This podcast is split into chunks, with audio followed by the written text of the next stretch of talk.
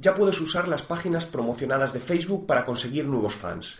Hace unos meses ya hablábamos de que Facebook en breve lanzaría las páginas promocionadas, un nuevo formato publicitario para conseguir nuevos fans y desde hace unos días ya podemos usarlo en nuestras páginas de fans.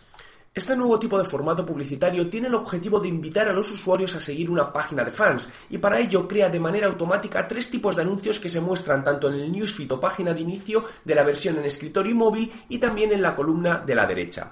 Es importante destacar que estos anuncios solo están disponibles para las páginas de fans que tengan una localización cómo crear un anuncio de páginas promocionadas. Entra en la página de fans que quieres promocionar y en la parte superior donde está el administrador verás la opción de gana más clics en me gusta.